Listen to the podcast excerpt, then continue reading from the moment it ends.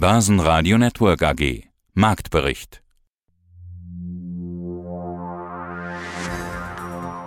Mein Name ist Christoph Geier. Ich bin ausgebildeter technischer Analyst und bei der Vereinigung Technischer Analysten Deutschlands, der VTAD, mit zuständig für die Ausbildung von angehenden technischen Analysten. Ja, und wir haben Charttechnik voraus. Um uns ein bisschen ranzutasten, in den USA ist ja der sehr starke Dollar etwas, was eher Probleme bereiten wird und bereiten könnte. In Europa und vor allem Deutschland ist es ja vor allem die Gaskrise. Beide Seiten haben eine hohe Inflation zu bekämpfen, wobei die Fed da deutlich zielstrebiger vorangeht. Immerhin wurden ja gerade neu die Zinsen angehoben und beide Seiten fürchten eine Rezession. In den USA hat das genau paradoxerweise steigende Kurse ausgelöst. Starten wir mit dem DAX. Wo steht der DAX momentan? Der DAX steht momentan an einem Punkt, ich möchte das jetzt gar nicht mal in Punkten bemessen, sondern an dem er sich deutlich verbessert hat, gerade in den letzten Tagen. Und das war ausschlaggebend in den letzten Wochen schon. Im Juli hatten wir nämlich zweimal ein Tief gemacht und das war der Test des Tiefs von dem starken Rutsch im März. Und genau in diesem Bereich hat er gehalten und jetzt so einen kleinen Doppelboden gebildet, also wirklich einen sehr kleinen Doppelboden. Aber das deutete schon darauf hin, dass hier eine Chance besteht für eine zumindest kurzfristige Trendwende und die ist dann auch erfolgt mit dem Ausbruch am Freitag einmal über die Abwärtstrendlinie, wo ich jetzt nicht so viel von halte, weil Trendlinien sind ja immer nur Angebote an den Markt. Viel wichtiger sind Widerstände. Und das wäre der Abschluss dieses Doppelbodens gewesen. So gesehen hat der DAX sich jetzt auch mit den Indikatoren, die positive Divergenzen gebildet hatten, eine Chance erarbeitet, weiter nach oben zu laufen. Also in den Bereich von 14.000 könnte das in den nächsten Wochen führen. Und das zeigt wieder einmal, wie die Marktteilnehmer reagieren auf irgendwelche Nachrichten. Also ich hüte mich immer davor, zu sagen, naja, wenn dieses oder jenes passiert, zum Beispiel wenn eine Zinserhöhung kommt, dann wird das für den Markt ganz, ganz schlecht werden. Solche Aussagen werden Sie von mir nie hören, denn ich schaue mir immer an, wie reagieren die Marktteilnehmer auf eine Nachricht. Das ist für mich der springende Punkt und da können auch schlechte Nachrichten mal für Entlastung sorgen und damit dann auch eben ja, die Kurse nach oben treiben, weil man das sagt, okay, jetzt ist es raus, jetzt wissen wir es, jetzt geht es nach oben und dann wäre die im Vorfeld getätigte Aussage eben nur Schall und Rauch. Deswegen, wie reagieren die Marktteilnehmer, ist für mich viel, viel wichtiger als eine Meldung als solche. Der DAX, ja, irgendwie ist er auch im Urlaub. Minus 0,0 Prozent, also überhaupt keine Bewegung. 13.479 Punkte. MDAX plus 0,2% bei 27.427 Punkten und in Wien der ATX TR, also Total Return 6.364 minus 0,4%. Aus dem Börsenradiostudio mit etwas Corona-Husten, Entschuldigung, grüßt Sie Peter Heinrich. Also, Corona ist bei mir schon sechs Wochen vorbei, aber ich habe immer noch so diesen hartnäckigen, trockenen Husten. Der eine oder andere kennt das ja von Ihnen wahrscheinlich. Trotzdem fleißig Interviews geführt. Unsere Themen heute im Interview. Die Chartanalyse mit Christoph Geier. DAX 5 zu 1 für 2023, wie gerade gehört. Juniper nach der Rettung. Telekom, hier braut sich was Gutes zusammen. Tesla, die Fan-Aktie. Lukas Spang über die Limes Schlossklinik-Aktie IQS, Nagaro und SMP Schneider. Dann Gregor Rosing im Interview über den Hut des Zauberers der hervorgezogenen Konflikte. Und der Dividenden-Podcast Anleger haben über 100 Milliarden Euro an Kursrendite verschenkt. Ja, mein Name ist Gregor Rosinger, ich bin Generaldirektor und Mehrheitseigentümer des Finanzkonzerns Rosinger Group. Ich habe mir den Rosinger Index mal angeguckt. Da gehen wir gleich drauf ein. Ist denn jetzt der richtige Zeitpunkt, Aktien zu kaufen? Die Dividendenrenditen steigen ja quasi. Da muss man unterscheiden. Da muss sich das wirklich sehr, sehr selektiv anschauen. Das hängt immer wieder davon ab, von welchen Unternehmen das man spricht. Wir haben im Rosinger Index zum Beispiel gesehen, ich habe drinnen die ähm, Leonardo als Beispiel ein italienischer Rüstungskonzern, der auch mit Hensoldt in Deutschland Tochtergesellschaften und dergleichen betreibt. Ich habe die Leonardo stärker aufgestockt wie ich das Ergebnis der deutschen Bundestagswahl gesehen habe. Äh, jetzt werden Sie sagen, Rot, Grün, warum kauft er Rüstung? Genau deswegen habe ich Rüstung gekauft, weil ich der Meinung war, dass diese Regierung provozieren wird und es kriegerische Auseinandersetzungen in Europa geben wird. Ich muss dazu sagen, ich habe mich nicht bewusst provozieren, sondern einfach andere werden sich provoziert fühlen. Und ich habe einfach äh, mich äh, nicht erwartet, dass das die Ukraine ist, muss ich dazu sagen. Aber Sie können sich erinnern an diese Spannungen an der polnisch-weißrussischen Grenze vor einiger Zeit, wo es in Bezug auf die Flüchtlinge gegangen ist und dergleichen. Ich habe gedacht, dass es dort losgeht. Warum habe ich das gedacht? Geopolitisch ist es klar, wir haben hier natürlich die Europäische Union, die eine Werteordnung vertritt, die äh, von den meisten Bürgern der Europäischen Union mitgetragen wird. Aber wir haben natürlich ein geopolitisches Europa, wo Länder drinnen sind, die nicht der Europäischen Union angehören. Russland zum Beispiel, Ukraine und dergleichen.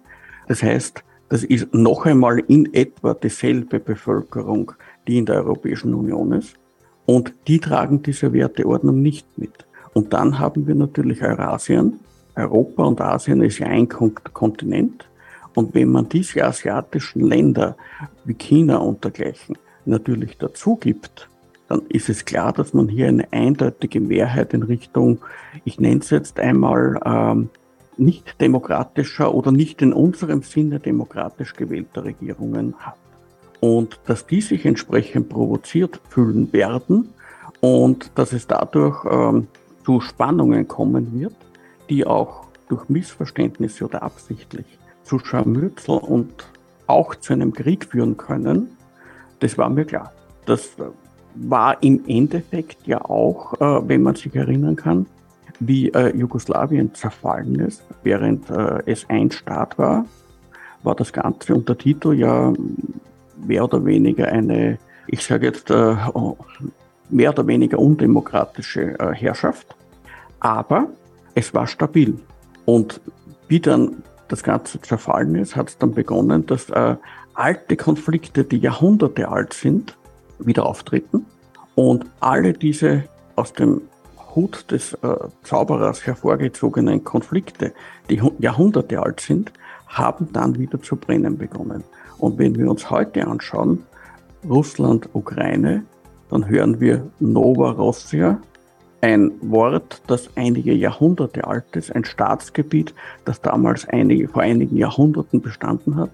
Und auf das bezieht man sich. Also es gibt diese Analogie. Für mich war klar, dass das passieren wird. Ich dachte eben Polen, Weißrussland. Ich bin falsch gelegen. Mit äh, Ukraine, Russland dachte ich nie, dass passieren wird. Und deswegen habe ich damals in Rüstungswerte investiert. Irgendwie steigen die Kurse trotz schlechter Nachrichten. Sommerrallye trotz Konsumeinbruch. Der deutsche Einzelhandel meldet heute für den Juni die schwächsten realen Umsatzzahlen seit Beginn der Aufzeichnung vor 28 Jahren. Die Ursache dafür dürften Preissteigerungen und Konsumverzicht sein. Letzterer bestimmt auch als unmittelbare Folge des Inflationsgefühls. In der Summe, um eine Zahl zu nennen, minus 8,8% Einbruch im Einzelhandel. Hier passt auch das dicke Auftragsminus für Maschinenbauer dazu. Die Auftragseingänge sanken im Juni um real 9% im Vergleich zum Vorjahresmonat. Ich mache mir gerade mal den Chart der Deutschen Telekom auf, Year to Date. Die hatten wir im letzten Mal, beim letzten Interview auch schon mal besprochen. Lassen uns ein Update machen. Jetzt steht ja schon ein Nachfolger von CEO Tim Höpkins fest. Also in vier Jahren geht er in Ruhestand. Er ist seit 2014 dran. Das war die letzte große Meldung. Tut sich denn am Kurs wirklich ein Trend oder kann man einen Trend ablesen an diesem Kurs? Also es ist tatsächlich so, dass die Telekom ja nun seit vielen, vielen Jahren, schon seit 2015, vor sich hin dümpelt. Zuvor hatte sie eine Bodenbildung äh, generiert, die ja eigentlich auch sehr tragfähig war. Ja, und jetzt diese, diese große Seitwärtsrange zwischen 18 oben und ungefähr 13 unten mit kleinen Ausreißern. Und jetzt sind wir da aus dem, äh, über die 18 ausgebrochen, haben nochmal einen kleinen zusätzlichen Widerstand gebaut ich halte wirklich nur die Luft an, denn da braut sich meines Erachtens was zusammen. Wenn sie es endlich mal schafft, über diese Tops zu kommen, das wäre so knapp unter 1950, so 1930, 1940, wenn hier der Ausbruch nach oben gelingt, dann wäre das, glaube ich, ein ganz, ganz starkes Signal. Und gerade aktuell kommen wieder die Indikatoren mit Kaufsignalen um die Ecke, beziehungsweise stehen kurz davor, sodass also das dann auch einen Schub auslösen könnte. Äh, ich würde mal sagen, wenn der Gesamtmarkt jetzt nicht wieder anfängt zu schwächeln, dann würde sich eine Telekom da auch, glaube ich, ganz gut entwickeln können. Zumal sich die Telekom viel besser als der Markt entwickelt hat. Wir sind eher mal im oberen Bereich seit Jahresanfang, was wir ja, wie wir eben schon gesagt haben, vom DAX nicht unbedingt behaupten können. So gesehen, da braut sich meines Erachtens was zusammen und wenn die Bestätigung kommt, das ist natürlich mir ganz, ganz wichtig, äh, auch da weiß ich nicht, was passiert, da warte ich auf die Reaktion der Marktteilnehmer. Wenn die Bestätigung kommt, dann ist das, glaube ich, eine wirklich lohnende, eine lohnende Überlegung, was da noch nach oben passieren könnte. Das könnte dann in neue, alte Höhen durchaus hieven. Der Euro erholt sich leicht mit 1,0270 Dollar im Tageshoch. Warnstreiks bei der Lufthansa voraus, diesmal die Piloten. Intel erwartet den Spatenstich in Magdeburg für das neue Werk im ersten Halbjahr 2023. Warta mit einer Gewinnwarnung am Wochenende, Kundenprojekte verzögern sich, die Aktie rund minus 4%. Ja, mein Name ist Lukas Spang und ich bin Fondsberater des Tigris Small and Microcap Growth Fund. Ja, dann schau doch mal rein, was du so drin hast. Du hast rund 20 Werte im Tigris Small Cap und Microcap Growth Fund. Lass uns einfach mal ein paar Aktien diskutieren. Warum sind sie im Depot? Was waren die entscheidenden Kriterien rein ins Depot? Unter den Top 10 sind, also alle 10 können wir nicht durchmachen, sind zum Beispiel Aktien wie Limes Schloss Klinik. Habe ich noch nie gehört. Was machen die? Ja, so ein äh, sehr spannendes Unternehmen. Es ist eine Privatklinik für psychische Erkrankungen.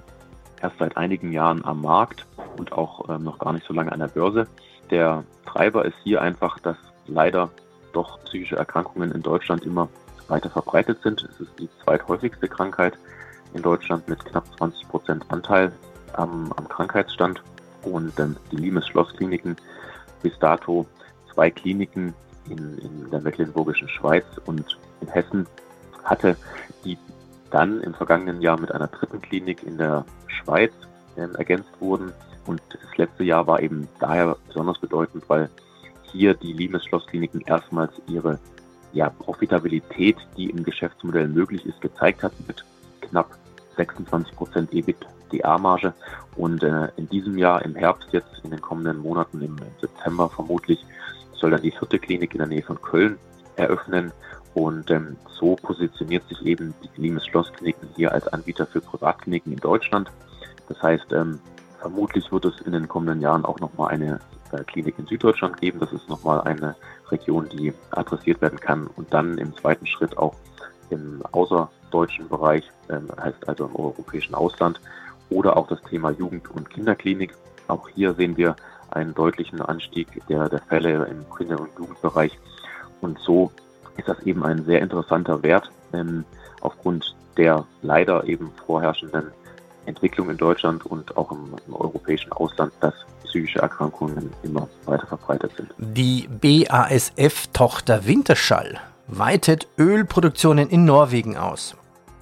Ja, und angesichts des nochmaligen Anstieges des Gaspreises in Europa im Juli ist die erst im Mai schon gesenkte Prognose des Kunststoffkonzerns Covestro bereits wieder Makulatur. Das Ergebnis für Steuern, Zinsen und Abschreibungen, also das EBITDA, wird für 2022 nur noch zwischen 1,7 und 2,2 Milliarden Euro erwartet, statt wie bisher zwischen 2 und 2,5 Milliarden. Eine Aktie machen wir noch, Tesla. Wie viel Vertrauen kann man Elon Musk eigentlich schenken? Wer weiß, welche Überraschung da nächste Woche kommt. Es sind ja doch immer wieder überraschende Meldungen, mal vor, mal zurück. Jetzt aktuellste Meldung. Tesla drosselt Akku eines Kunden und zwingt ihn dazu, 4500 Dollar zu zahlen. Nach gewissen Protesten einer gewissen kritischen Masse schaltet Tesla jetzt die Akkureserve in zwei alten Modellen S doch wieder frei. Das sind für mich so Überraschungsmeldungen, wie viel Vertrauen kann man Tesla bzw. Elon Musk schenken.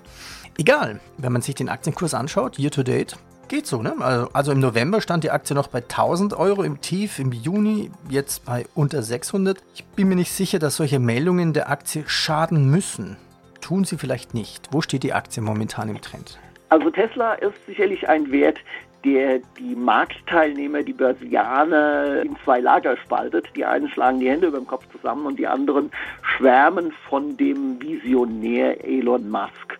Das ist einfach so und ich möchte mich da selbst auch gar keinem Lager zuordnen, wenngleich ich die Visionen schon bewundere, die er hat, auch wenn er sie dann immer wieder mal zurückzieht oder es auch auf den Prozess ankommen lässt es ist ein Visionär und ich finde, von solchen Visionären hat die Welt viel zu wenige.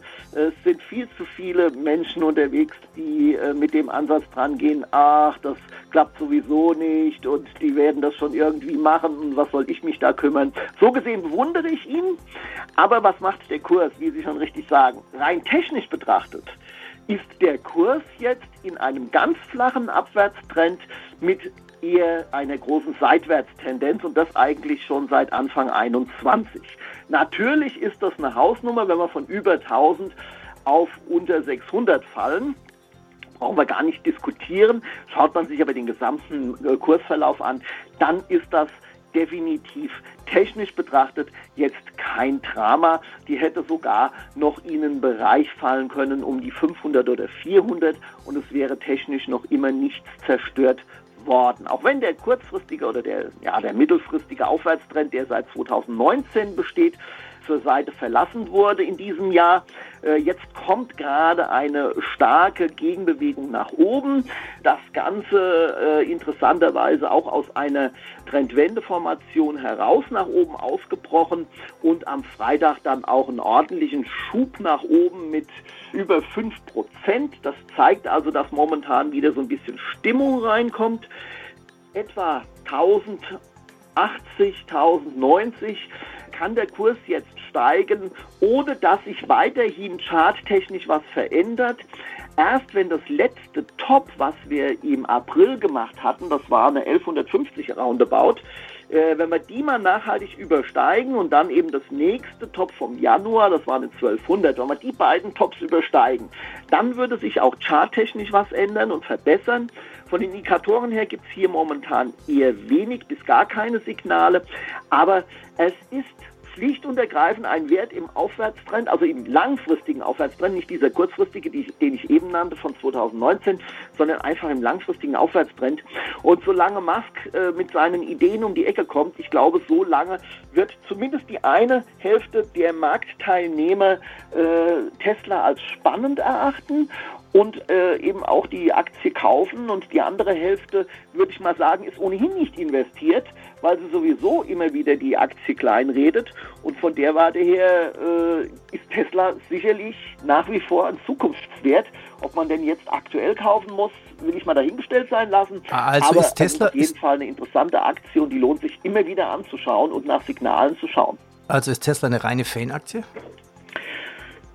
kann durchaus sein, dass das eine reine Fanaktie ist. Also ich kenne zumindest Aussagen von Fundamentalanalysten, äh, die ich natürlich mir auch anhöre, äh, die sagen, das kann nicht sein, dass ein Wert so teuer bewertet ist, weil er verdient ja eigentlich nicht genug und ja, solcherlei Aussagen, die ich jetzt auch gar nicht mehr äh, wiedergeben möchte, weil ich sie, wie gesagt, weil das nicht mein Business ist. Aber offenbar ist es eine Fanaktie. Mein Name ist Justin. Ich bin für den Vertrieb bei Division zuständig und äh, bin jetzt heute mit dir im Podcast und hoffe, dass wir über ein paar spannende Themen sprechen können. Aus welchen Regionen und welchen Bereichen haben eigentlich die Anleger in Deutschland die Aktien? Jetzt weiß ich ja nicht, wie repräsentativ eure Kunden sind. Also welche Aktien haben die Deutschen im Depot? Genau. Also bei unseren Kunden kann man sehen, dass im Schnitt ähm, die Kunden 30 Prozent ähm, der Depots in deutschen Aktien haben. Dieses Phänomen nennt man auch Home Bias. Das heißt, einfach ausgedrückt, der Anleger investiert in ähm, Unternehmen, die er kennt. Das heißt, der Deutsche investiert in deutsche Unternehmen. Ist auch gerechtfertigt, weil man ja natürlich nur, auch wie Warren Buffett, Buffett immer sagt, man soll nur darin investieren, wo man sich auch auskennt. Das Problem daran ist jedoch, dass aktuelle Studien zeigen, dass durch diesen Home Bias die Anleger seit 2016 über 100 Milliarden Euro an Kursrenditen verschenkt haben. Das liegt eben auch daran, dass die ausländischen Aktien im Schnitt um rund 9,6 Prozent gestiegen sind und die deutschen Aktien im gleichen Zeitraum nur um 3,3 Prozent.